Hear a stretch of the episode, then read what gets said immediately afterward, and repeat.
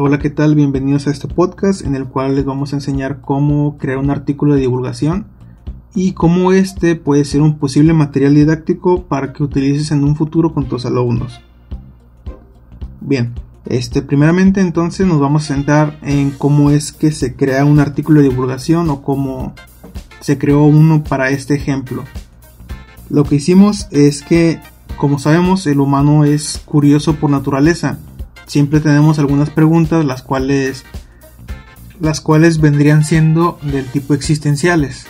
Por ejemplo, si estamos solos en el universo, si hay vida en otros planetas, etcétera, etcétera. Y con base a todos esos cuestionamientos, se decide realizar una encuesta, la cual fue compartida a través de redes sociales para todo tipo de personas. Y algo que particularmente me llama la atención es que muchas personas tienen diferentes puntos de vista, algunos erróneos, algunos acertados, de los fenómenos del espacio exterior. Por ejemplo, el movimiento de traslación y rotación. Por esa razón, se decide hacer el artículo de divulgación acerca de ese tema en específico de los fenómenos del espacio exterior. Y para la creación de un artículo de divulgación se necesita tener un buen tema el cual enganche al espectador o al, que esté leyendo el artículo. Ese tema puede ser un tema que esté vigente, que, esté dando de qué hablar en ese momento o en el momento de la creación del artículo en este caso, da la, la casualidad que en Chile sucedió un eclipse de tipo solar. Y al ser este un fenómeno muy vistoso, va a tener una repercusión mediática muy grande, apareciendo en noticieros, redes sociales, videos.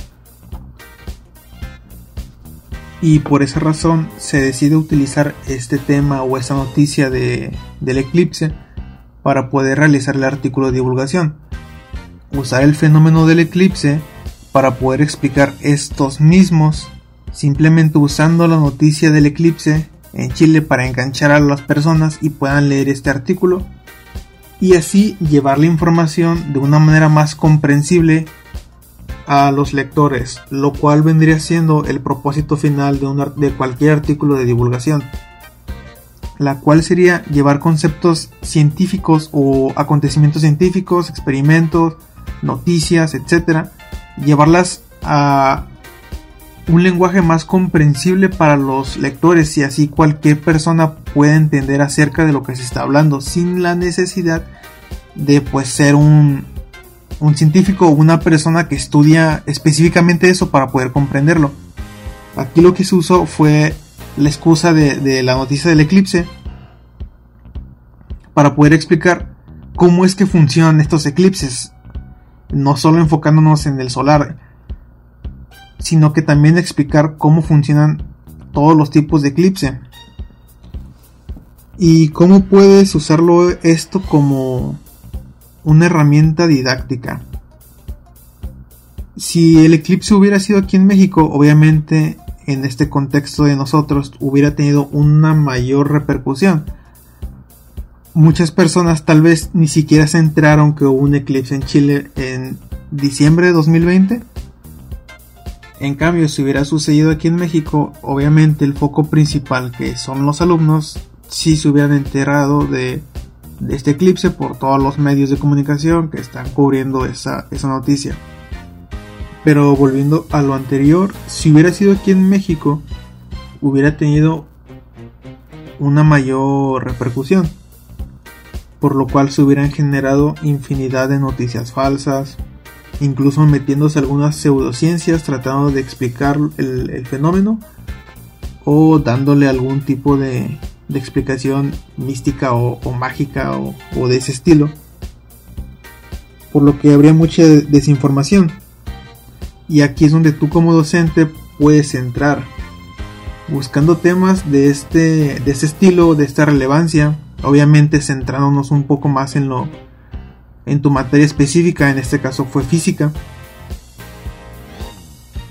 O también te puedes centrar en los gustos de tus alumnos para que puedes, puedas generar un material como en este caso fue el artículo de divulgación para que tú les expliques algo en base a una noticia o algún fenómeno que esté pasando en la, en la sociedad o en la actualidad. Pero es importante que tienes que ser muy cuidadoso en las fuentes que utilizas.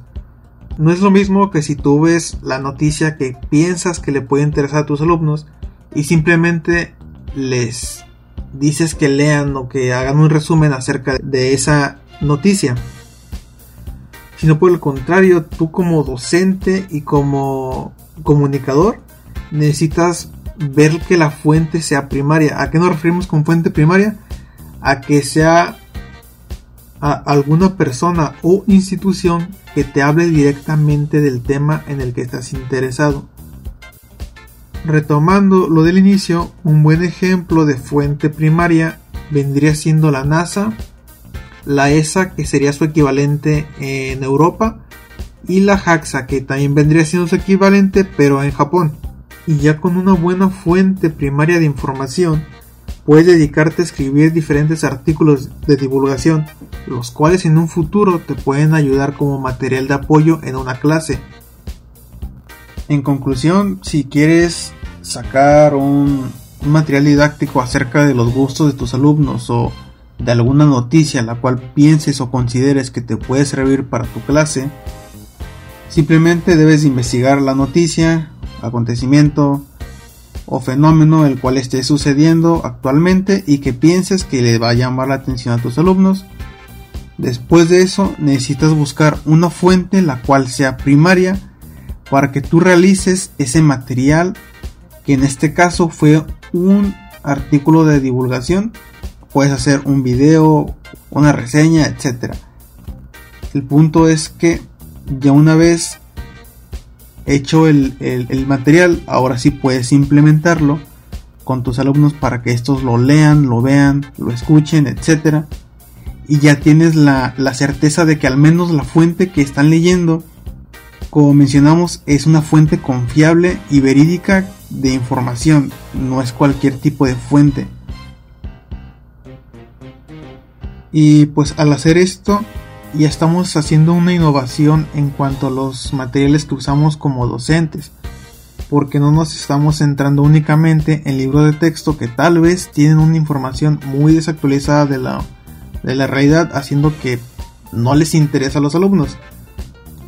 Y por el contrario, si utilizamos este tipo de situaciones como el eclipse, pues podemos darle otro enfoque a la enseñanza, ya que el alumno leerá algo que le llama la atención o que piense que es de relevancia porque lo ve en su vida cotidiana, en las noticias, en sus redes sociales, por lo que se creará un, mejor aprendizaje al leer algo que realmente le importa. Además de eso, estamos erradicando la información que es errónea para el alumno o que simplemente no le dejaría ningún tipo de beneficio. Y pues de mi parte creo que sería todo de cómo puedes hacer un artículo de divulgación y algunas razones por las cuales este te puede ser de gran ayuda como un material o recurso didáctico el cual puedes aprovechar para tus clases.